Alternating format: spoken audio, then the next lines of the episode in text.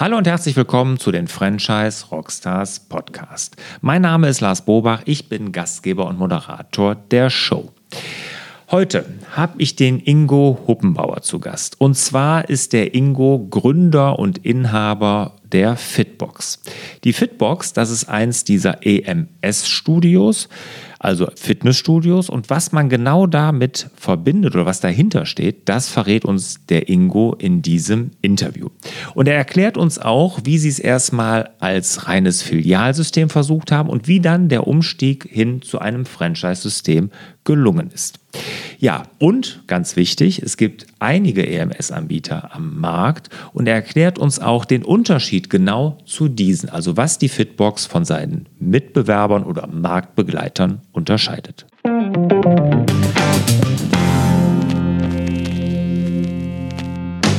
Ingo, schön, dass du da bist. Freut mich wirklich sehr. Lass uns als erstes mal an den aktuellen Zahlen von der Fitbox teilhaben. Also, wie viel Franchise-Nehmer habt ihr? Was macht ihr für einen Umsatz? Wie viele Mitarbeiter habt ihr so in Deutschland? Und ihr seid ja auch in Österreich aktiv.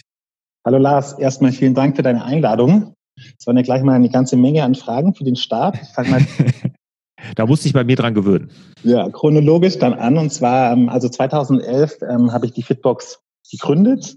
Ähm, das war damals noch nebenberuflich sozusagen als Hobby. Die Hauptbeschäftigung war, Unternehmensberatung zu machen. Und ähm, 2012 habe ich meinen heutigen Partner Björn Schulteis in die Firma reingeholt. Der war zu dem Zeitpunkt in der Geschäftsleitung bei McFit, hat so die Themen Marke und Kommunikation verantwortet. Und ich habe ihm damals den Vorschlag gemacht, von Europas größter Fitnesskette in die wahrscheinlich zu dem Zeitpunkt kleinste Fitnesskette zu wechseln. Weil wir hatten gerade mal einen Standort und eine Handvoll Kunden ja, dann haben wir das quasi auch beide zusammen als nebenberufliches Projekt, weil der Herr Schulteis dann auch in die ähm, Unternehmensberatung Vollzeit gewechselt ist, haben wir es dann als, erstmal für uns als ja, unternehmerische Erfahrung ähm, als quasi Hobby aufgesetzt. Dann haben wir eigentlich festgestellt, über die Eröffnung von weiteren Läden haben wir sehr viel an unserem Modell optimiert, weiterentwickelt und verbessert. Aber Ingo, wenn ich kurz einhaken darf, zu den Zahlen kommst du noch, ne? nachdem da, ich gefragt habe. Da komme ich sofort, natürlich. Okay. Haben wir uns dann entschieden, 2016 eben das Wachstum über Franchising loszutreten. Und ähm, seitdem haben wir jetzt 50 Franchise-Partner im System aufgenommen, haben 80 Standorte circa 320 Mitarbeiter in den Studios, 15 Mitarbeiter in der Systemzentrale, circa 10 Millionen Euro Nettoumsatz nach außen als Systemumsatz, 12.000 Mitglieder und ähm, nach unseren Aufzeichnungen haben wir 1,3 Millionen Probetrainings absolviert in unserer Zeit, seitdem es uns gibt. Ich hätte noch ein paar spannende andere Parameter und zwar, ähm, wir haben außen die ganz schlaue Abteilung, die immer trackt. Und äh, unseren Berechnungen nach haben unsere Kunden 26.000 Kilogramm Muskeln aufgebaut, 509 Millionen Kilokalorien verbrannt und 48.700 Kilogramm Fett abgebaut. Das sind ja super Zahlen. Klasse. Also ihr trägt wirklich alles. Also typisches Startup, sehr zahlenfixiert. Klasse, finde ich, finde ich ganz, ganz toll. Jetzt hatte ich dich ja so ein bisschen unterbrochen, tut mir auch leid, also es war jetzt nicht böse gemeint. Ähm, aber genau, wie ist denn so die Idee zu der Fitbox entstanden? Also wo kommst du her, dass du so ein Fitnessstudio aufbauen wolltest? Und vor allen Dingen würde mich auch interessieren, wie habt ihr dann die Idee oder den Sprung geschafft zum Franchising? Weil wenn dein Partner ja von McFit kommt, und McFit ist ja kein Franchise-System, wie ist denn da die Idee dann auch dazu entstanden, das als Franchise-Marke aufzubauen? Ähm, vielleicht mal kurz bei der Grundidee angefangen. Also die Grundidee war mein persönliches Problem. Also ich war in der Zeit eben als Unternehmensberater viel unterwegs, viel auf Reisen in Hotels, ähm, ja, lange Arbeitszeiten, ähm, keinen strukturierten Alltag. Und da war es für mich einfach wahnsinnig schwer, das Thema Fitness ähm, für mich zu integrieren in den Alltag. Also ich war zwar Mitglied in einem Fitnessstudio, aber ich habe ja, wenn überhaupt mal sehr spät abends es geschafft und wenn, hatte ich dann schon gar nicht mehr die Kraft, wirklich gut zu trainieren. Durch meine Tätigkeit jetzt in der Unternehmensberatung hatte ich auch Zugang zu sehr, sehr viel Studienmaterial und Analysen und habe dann festgestellt, dass es eben nicht nur mir so geht, sondern einem ganz großen Teil der Bevölkerung beziehungsweise von Kunden in Fitnessstudios, dass die meisten ihre Ziele nicht erreichen. Und äh, von der Logik, warum ist es so, ist eigentlich relativ einfach. Die erste Herausforderung für Mitglieder im Fitnessstudio ist, überhaupt mal hinzugehen zu seinem Studium. Ein anderer Grund zu scheitern ist, dass dann die meisten der Mitglieder gar nicht wissen, wie Training richtig funktioniert oder sie schaffen schlussendlich nicht, einen trainingsrelevanten Impuls zu setzen. Und zusammengefasst kann man sagen, was der Ansatz eben klassische Fitnessstudios anzubieten, dass sie eigentlich gar kein originäres Interesse haben, dass die Kunden ihre Ziele zu erreichen, sondern die befinden sich vielmehr in einer Art Raumvermietungsbusiness. Das heißt, die mieten selber einen Raum an, stellen Geräte ein und verkaufen dann quasi Zugangsberechtigungen. Ja, und sie freuen sich besonders über die Kunden, die eine Mitgliedschaft haben, aber nicht zum Training kommen. Und da gibt es sogar in der Branche einen Begriff für, und das sind die sogenannten Schläfer. Und die klassischen Fitnessstudios sagen sich, umso mehr Schläfer ich in meinem Business habe, umso besser ist es für mich. Mhm. Okay. Und das wolltest du mit der Fitbox jetzt anders machen? Genau, das wollte ich definitiv beenden. Und ähm, dann war eben der Ansatz zu sagen, jetzt an der Zeit, Fitness ganz neu zu denken. Und ähm, da war der Anspruch ein, ein großer Anspruch, und zwar äh, zu versuchen, ein Studieformat zu etablieren, wo der Kunde die größte Wahrscheinlichkeit hat, seine Ziele zu erreichen. Und das Rezept dazu ist relativ einfach. Und zwar der erste Schritt ist, dass jedes Training bei Fitbox mit Termin passiert. Das heißt, ähm, der Kunde hat einfach regelmäßig jede Woche seine wiederkehrenden Termine und dadurch ist die Verbindlichkeit auch eine ganz andere. Weil man kennt es ja selber von sich, wenn man einen Friseurtermin hat, geht man hin, zum Arzttermin auch. Aber wenn ich sage, ich gehe diese Woche mal zum Sport, wird es bei den meisten halt schon schwer. Das heißt, erste Geheimrezept immer mit Terminen. Dann müssen die Trainingseinheiten sehr, sehr kurz und hochintensiv sein. Also bei uns sind die nur 20 Minuten. Jedes Training wird von einem Personal Trainer begleitet, der sicherstellt, dass Übungen richtig gemacht werden, dass die richtigen Übungen für den jeweiligen Kunden gemacht werden und aber natürlich auch, dass die Motivation hoch bleibt und ein intensives Training stattfinden kann. Und schlussendlich wird das Ganze noch abgerundet durch den Einsatz der EMS-Trainingstechnologie. Das ist also quasi der Booster für den Trainingserfolg. Mhm. EMS, äh, ich kenne das jetzt mittlerweile, kannte es aber auch vor einem Jahr noch gar nicht oder anderthalb Jahren. Vielleicht erklärst du mal den Zuhörern hier, was EMS überhaupt ist, was man darunter versteht. Ja, EMS ähm, steht für E für elektrische, M für Muskel und S für Stimulation. Ähm, man kann sich so vorstellen, dass jede Bewegung im Körper also über elektrische Impulse getriggert wird, also eigene körperliche elektrische Impulse. Und diese biologische Idee, die wird nur weitergedacht. Und ähm, so kommt beim EMS-Training einfach, dass man zu klassischen normalen Übungen elektrische Impulse von außen zuführt und die das Training dann unterstützen und vor allem verstärken. Und ich weiß nicht, der ein oder andere Zuhörer hat vielleicht auch schon im Fernsehen oder in irgendwelchen PR-Artikeln ähm, so Trainierende mit schwarzen Westen gesehen. Also wie diese Westen werden dann die Ströme an den Hauptmuskelgruppen übertragen und dann gibt's dann noch so Stripes dazu, die dann Arme und Beine ähm, anreichern. Und ähm, ja, das ist quasi der Booster, der Turbo fürs Training. Das hört sich ja gefährlich an, aber diese Sorge kannst du ja nehmen. Und das ist ja auch wissenschaftlich erwiesen. Und sogar Hochleistungssportler nutzen ja diese Technologie. Ne? Ja, also mittlerweile ist ähm, EMS-Training zwar im Bereich Breitensport noch relativ neu, aber die Anwendungen im medizinischen Bereich, im Leistungssport oder in der Physiotherapie, die gibt es schon seit über 40 Jahren. Und das ganze EMS-Training wird natürlich auch begleitet an zahlreichen Studien. Ähm, die Wirksamkeit aber auch natürlich die gute Verträglichkeit belegen. Und wenn du dich jetzt vielleicht fragst als Zuhörer, na, ist das vielleicht was für mich?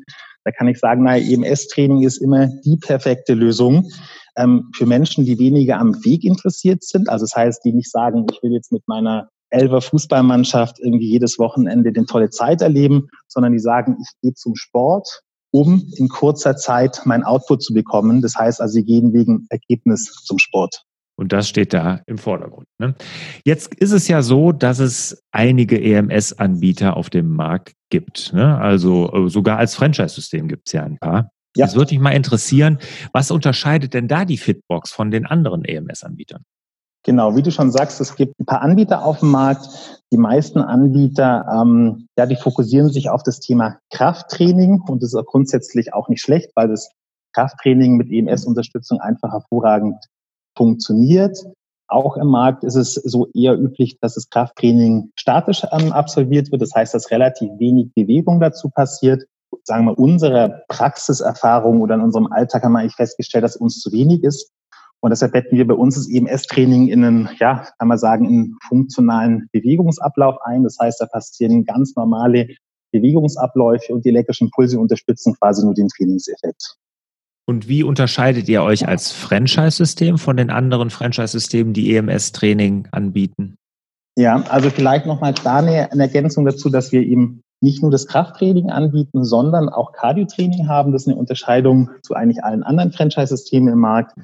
Das heißt, bei uns ist auch möglich, wirklich ähm, sehr gezielt Fett abzubauen. Und da kann man sich so vorstellen, da geht man auf so einen ja, Stepper und ähm, kriegt dann nochmal andere Impulse, die den Stoffwechsel sehr stark anregen.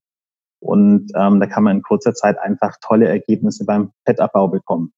Und dann natürlich die wichtige Sache für uns, dass wir nicht nur Kraft- und Cardiotraining anbieten, sondern das Ganze über passende Ernährungsprogramme abrunden, die individuell auf den Kunden zugeschnitten sind. Denn nur wenn man natürlich ernährungsseitig sich dem Training anpasst, dann werden Ergebnisse nach außen auch sichtbar. Und genau, schlussendlich natürlich auch das Tracking, das heißt Sichtbarmachen der Veränderungen ist genauso wichtig wie die Veränderung an sich. Und da haben wir auch einen Standardprozess. Und deshalb kann man sagen, bei Fitbox wird der Kunde da wirklich ganzheitlich beraten mit einem sehr ganzheitlichen Ansatz. Und das ist auch der Unterschied zu den anderen EMS-Anbietern im Markt. Okay, dieser ganzheitliche Ansatz, also von der Ernährung über die Bewegung, Cardio wie auch Muskelaufbau. Ja. Habe ich verstanden. Wunderbar. Was sollten denn jetzt potenzielle Franchise-Nehmer, die hier ja auch zuhören, das weiß ich ja auch von den zahlreichen Zuschriften, die ich da bekomme, wo immer gesagt wird, Lars, jetzt interview doch mal das Franchise-System oder das Franchise-System, da würde ich auch mal gerne was drüber wissen. Ähm, was sollten denn solche potenziellen Franchise-Nehmer unbedingt jetzt über die Fitbox wissen? Ähm, das ist natürlich eine gute Frage, eine große Frage, ähm, aber ich möchte sie vielleicht mal ein bisschen philosophisch beantworten.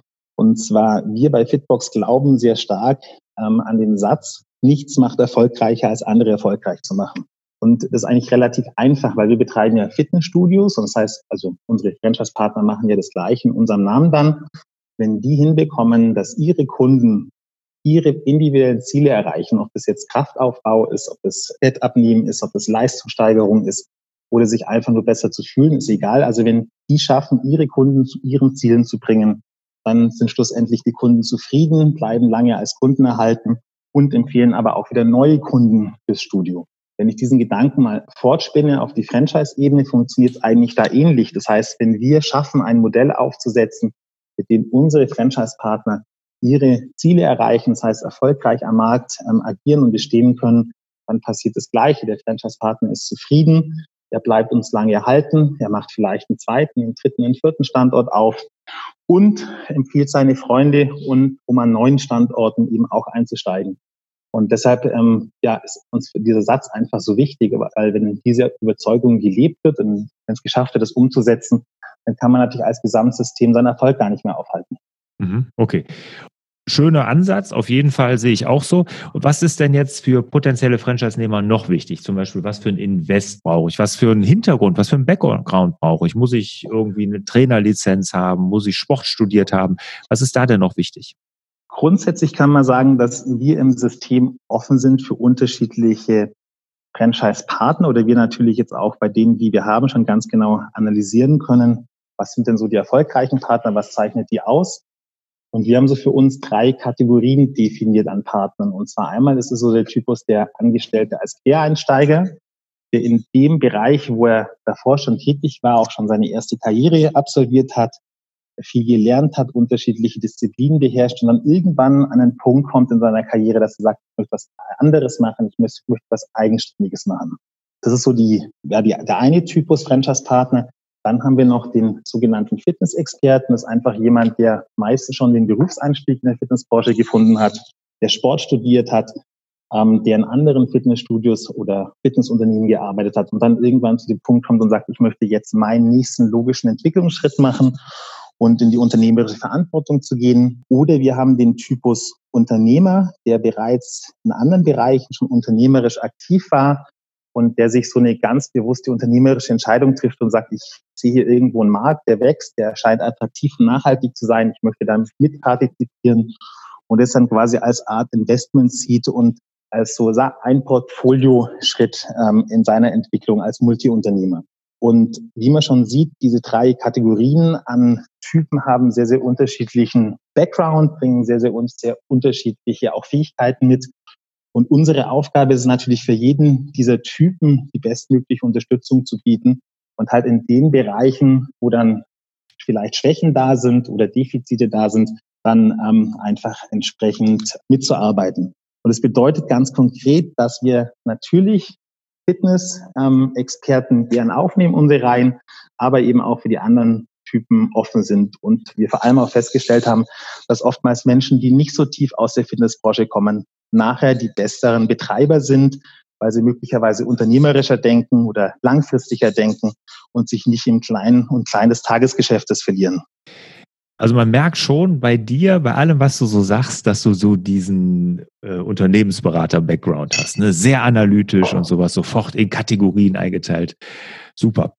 Äh, habt ihr denn für diese drei Typen, die du gerade vorgestellt hast, unterschiedliche Franchise-Lizenzen auch oder wie, wie geht ihr da vor? Grundsätzlich hm, haben wir keine unterschiedlichen Lizenzen für die Partner. Wir haben unterschiedliche Formate. Also ein eines Premium-Format, da wo wir wirklich die Standards in der Branche setzen, was so die Studiegestaltung anbelangt. Und dann haben wir noch ein kleineres Format, das eher so auf das Thema Kosteneffizienz und aber auch, sagen wir, Bespielung von kleinen Flächen optimiert ist. Ähm, das sind die Formate, aus denen kann der Franchise-Partner wählen. Und im Bereich, also Franchise-Lizenz haben wir nur einen Ansatz. Aber da verfolgen wir auch ein ganz klares Ziel. Und zwar, als wir begonnen haben, Franchising zu machen, haben wir uns natürlich auch andere Systeme angeguckt.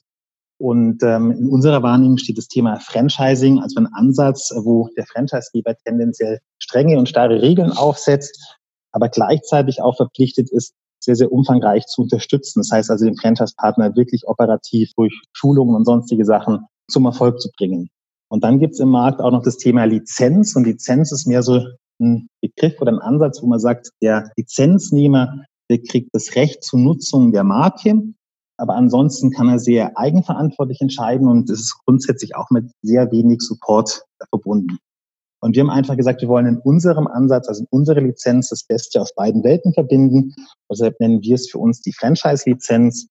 Und wir sagen, wir geben dort sinnvolle unternehmerischen Gestaltungsspielraum, wo notwendig und aber erfolgskritische Themen, da wollen wir ganz klare und einheitliche Regeln haben, die dann auch von allen zu befolgen sind um eben überall flächendeckend die Qualität hochzuhalten. Um, mit was für einem Invest muss man rechnen, wenn man so eine Fitbox eröffnen möchte?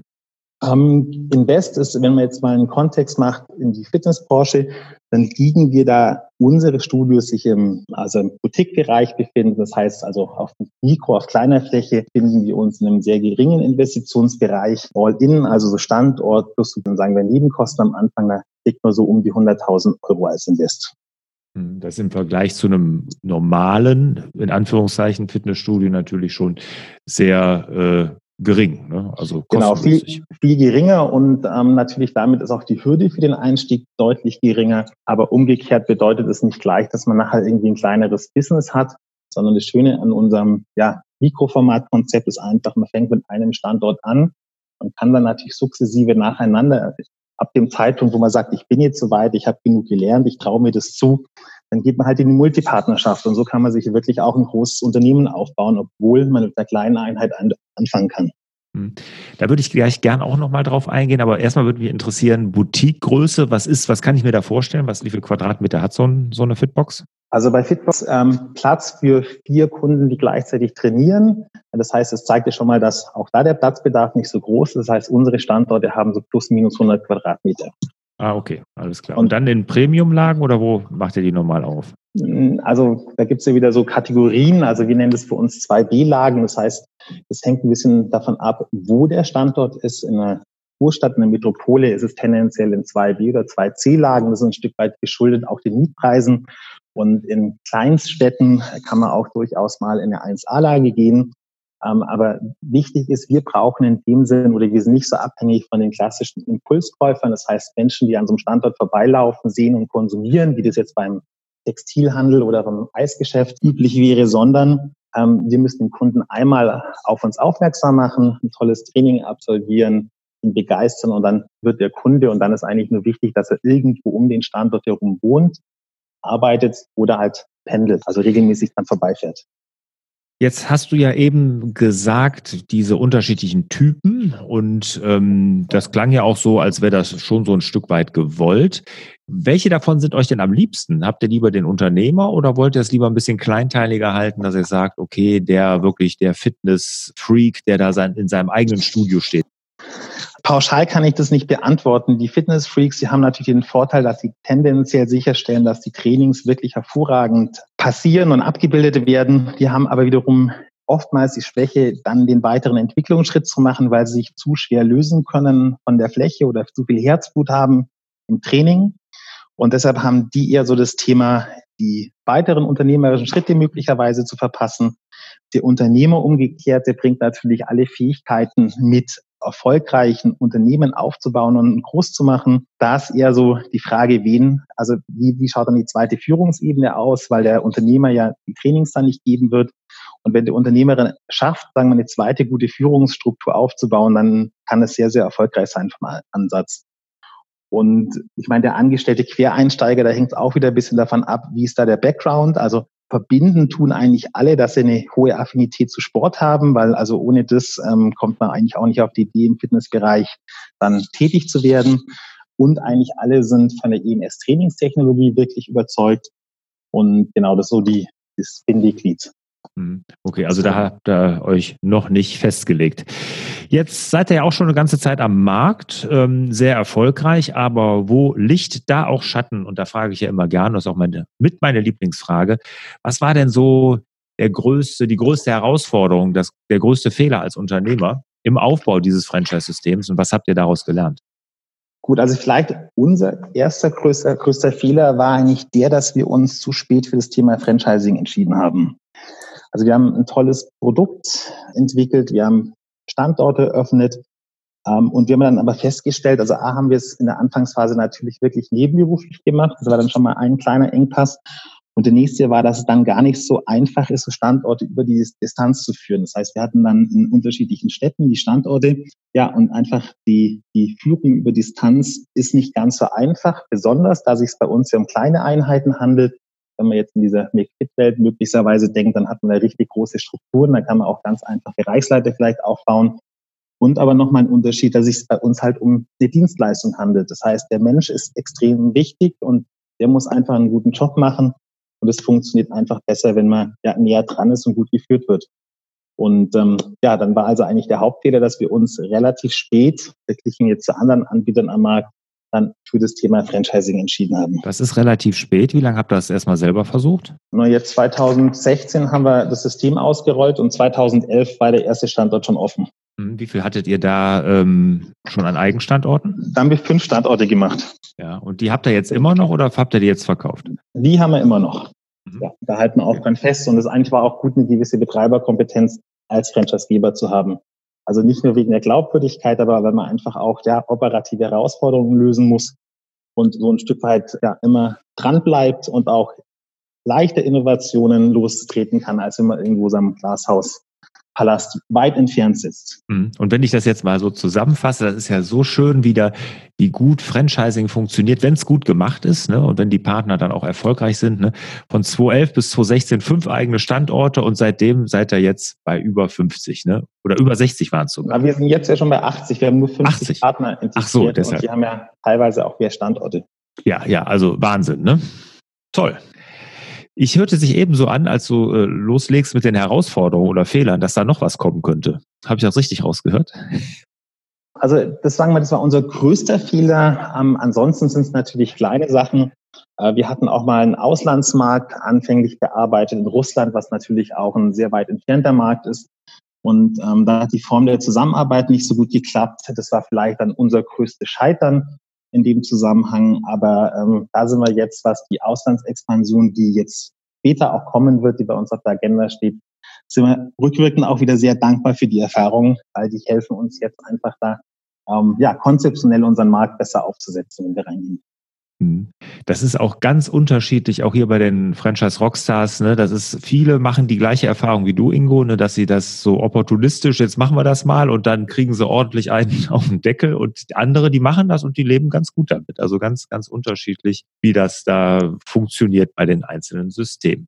Jetzt hast du aber schon ein gutes Stichwort gegeben. Was ist denn zukünftig von der Fitbox zu erwarten? Welche großen Projekte oder welche großen Ziele habt ihr und was treibt euch denn da auf jeden Fall an, diese auch zu erreichen. Ja, auch wieder viele Fragen auf einmal. Ich habe also ja gesagt, da musst du dich dran gewöhnen bei mir. Ja. Also grundsätzlich, es hängt vielleicht auch so ein bisschen von der Herkunft ab, aber wir haben seit unserer Gründung uns eigentlich immer permanent verändert als System, also auch auf Betreiberebene. Deshalb haben wir jetzt auch starke Unterschiede zu unseren Marktbegleitern, weil grundsätzlich haben eigentlich alle mal sehr ähnlich gestartet. Und das ist eine Philosophie, an die wir tatsächlich glauben. Ähm, das ist ein bisschen abgeleitet aus dem Darwinismus, der Evolutionsbiologie. ähm, wo der, der schöne Satz geprägt ist, Survival of the Fittest. Und das heißt in dem Zusammenhang nicht, wie es im Deutschen oft fälschlicherweise übersetzt wird, in der Natur überlebt der Stärkere, sondern richtig Übersetzung bedeutet es der anpassungsfähigste. Und eigentlich darum geht's auch bei uns im Wesentlichen. Das heißt, wir gucken permanent auf den Markt, auf Trends, auf Entwicklungen und aber auch auf Auslandsmärkte. Und wenn da irgendwas Relevantes auf uns zukommt, dann werden wir uns anpassen. Und wenn unsere Franchise-Partner tolle Ideen haben, also bessere Lösungen wie wir, dann sind wir auch immer offen und bestrebt, es dann für uns umzusetzen, ins System integrieren. Und ganz konkret bedeutet es, dass wir in der nächsten Zeit ähm, ja, weiterhin neue Produkte bringen werden, neue Formate, äh, neue Länder erschließen wollen. Also hat alles, was notwendig ist, um ja, ein attraktiver und erfolgreicher Anbieter sein zu können. Mit Produkten, da bin ich natürlich hellhörig. Kannst du da was verraten? Ja, also Produkte jetzt, ähm, da dachte ich, als ich Produkte genannt habe, an wirklich Nahrungsergänzungsmittel. Also mhm. das heißt einfach Produkte, die bei uns physisch vor und nach dem Training verkauft werden. Da hatten wir ähm, dieses Jahr ein Produkt platziert, unsere Slimbox. Das ist einfach ein Konzept, wo man in kurzer Zeit sehr, sehr viel Fett abbauen kann. Das heißt, man muss sich 23 Tage an die gewisse Ernährungslogik halten. Und es wird nochmal gestützt mit Nahrungsergänzungsprodukten, die man in der Zeit einnimmt. Und aber das ist vor allem auch abgestimmt auf die hohe, also körperliche ähm, Belastung durch ein IMS-Training. Das heißt, an so Trainingstagen, da muss ja eine Diät auch funktionieren. Und wir haben da wirklich mit dem interdisziplinären Termin aus Ernährungswissenschaftlern, Sportwissenschaftlern Konzept aufgesetzt. Und es wird momentan exklusiv bei uns in den Standorten verkauft. Genau, wir werden also in dem Bereich, also neue Produkte, die es so noch nicht gibt, da wird man ähm, noch einiges entwickeln. Mhm. Okay, also da kommt ja euer ganzheitlicher Ansatz wieder zum Vorschein. Haben wir es rund gemacht, super. Ja. Ingo, vielen Dank bis hierhin. Hat viel Spaß gemacht, hast einen guten Einblick gegeben. Und wie gesagt, der Unternehmensberater, der scheint da überall durch. Aber ich habe dich ja auch gesehen, Fitness machst du auch gerne, ne? Mache ich auch gerne, aber vielleicht, das ist auch noch so die, abschließend so das letzte Learning, was ich mitgeben kann. Ja, ähm, gerne. Wir kommen ja aus der Unternehmensberatung, da geht man ja wirklich sehr analytisch vor, konzeptionell, strategisch, plant die Dinge durch bis zum letzten. Und wir haben das ein Stück weit für uns auch als ja, mögliche Schwäche gesehen oder als tatsächliche Schwäche gesehen, weil was bedeutet das, wenn man da so akribisch vorgibt? Man braucht einfach sehr, sehr lang, bis man die Umsetzung kommt. Und ähm, wir haben uns auch ganz klar gesagt, ähm, ja, wir wollen jetzt einfach schneller sein mit den Produkten, mit den Entwicklungen und einfach agiler werden und so auch mal Dinge raushauen, die vielleicht nicht so ganz perfekt sind. Und ich habe einen befreundeten Softwareunternehmer, der hat mal gesagt, wenn dir dein Prototyp, also da gibt es ja oft mal einen Prototyp bei der Entwicklung, die du auf den Markt bringst, nicht peinlich ist, dann hast du wahrscheinlich schon zu lange gewartet. Also mhm. ganz so krass möchte ich es jetzt nicht übertragen, äh, weil es ja natürlich auch ein anderer Markt ist. Aber grundsätzlich einfach zu sagen, Geschwindigkeit zählt. Mhm. Okay, schöner Abschlusssatz, bevor wir zu den Schlussfragen kommen. Ingo, bist du bereit? Ja, bestens. Okay, wunderbar. Welches Buch hat dich als Mensch und Unternehmer am meisten geprägt? Ich habe tatsächlich jetzt im Sommerurlaub das Buch Shoe von Phil Knight gelesen, was mir sehr, sehr gut gefallen hat. Und zwar einmal, weil es natürlich in einem ja, ähnlichen Markt ist, also im Sportbereich. Ähm, dann hat mir aber auch die Persönlichkeit von Phil Knight sehr gut gefallen, der so als warmer, sozialer Unternehmertyp dann in Erscheinung tritt und seine Person ein Stück weit zurückstellt, also anders jetzt wie vielleicht ein Elon Musk. Und weiterhin fand ich spannend, dass Nike tatsächlich aus der Not heraus, also aus der Krise geboren wurde, weil es einfach zu dem Zeitpunkt Lieferschwierigkeiten gab. Ja, und das eigentlich auch die Idee, die ich an dem Buch so toll fand, dass Krisen zwar wehtun können, aber auch ganz neue Chancen eröffnen. Hm, tolles Buch, super Biografie und ich hast es super zusammengefasst. Was würdest du denn jetzt deinem 25-jährigen Ich mit all deiner heutigen Erfahrung raten?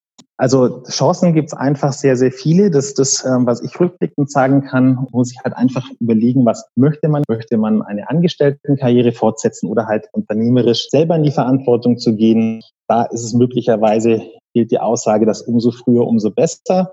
Und natürlich Franchising als Konstrukt, was ja auch in unterschiedlichen Branchen gibt, ist eine super interessante Möglichkeit, so einen Einstieg für sich zu finden, wo man unternehmerisch eigenständig arbeiten kann, sehr, sehr viel lernen kann in der Phase und ja, aber trotzdem irgendwo noch bisschen gestützt geführt wird und einfach die Wahrscheinlichkeit auf Erfolg deutlich erhöht wird.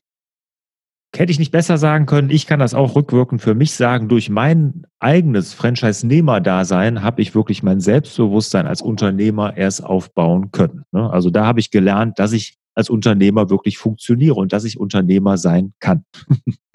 okay. Ingo, vielen, vielen Dank. Also, hat Spaß gemacht und ich wünsche dir, lieber Ingo, und natürlich euch auch wieder mehr Zeit für die wirklich wichtigen Dinge im Leben. Ciao. Herzlichen Dank, lieber Lars.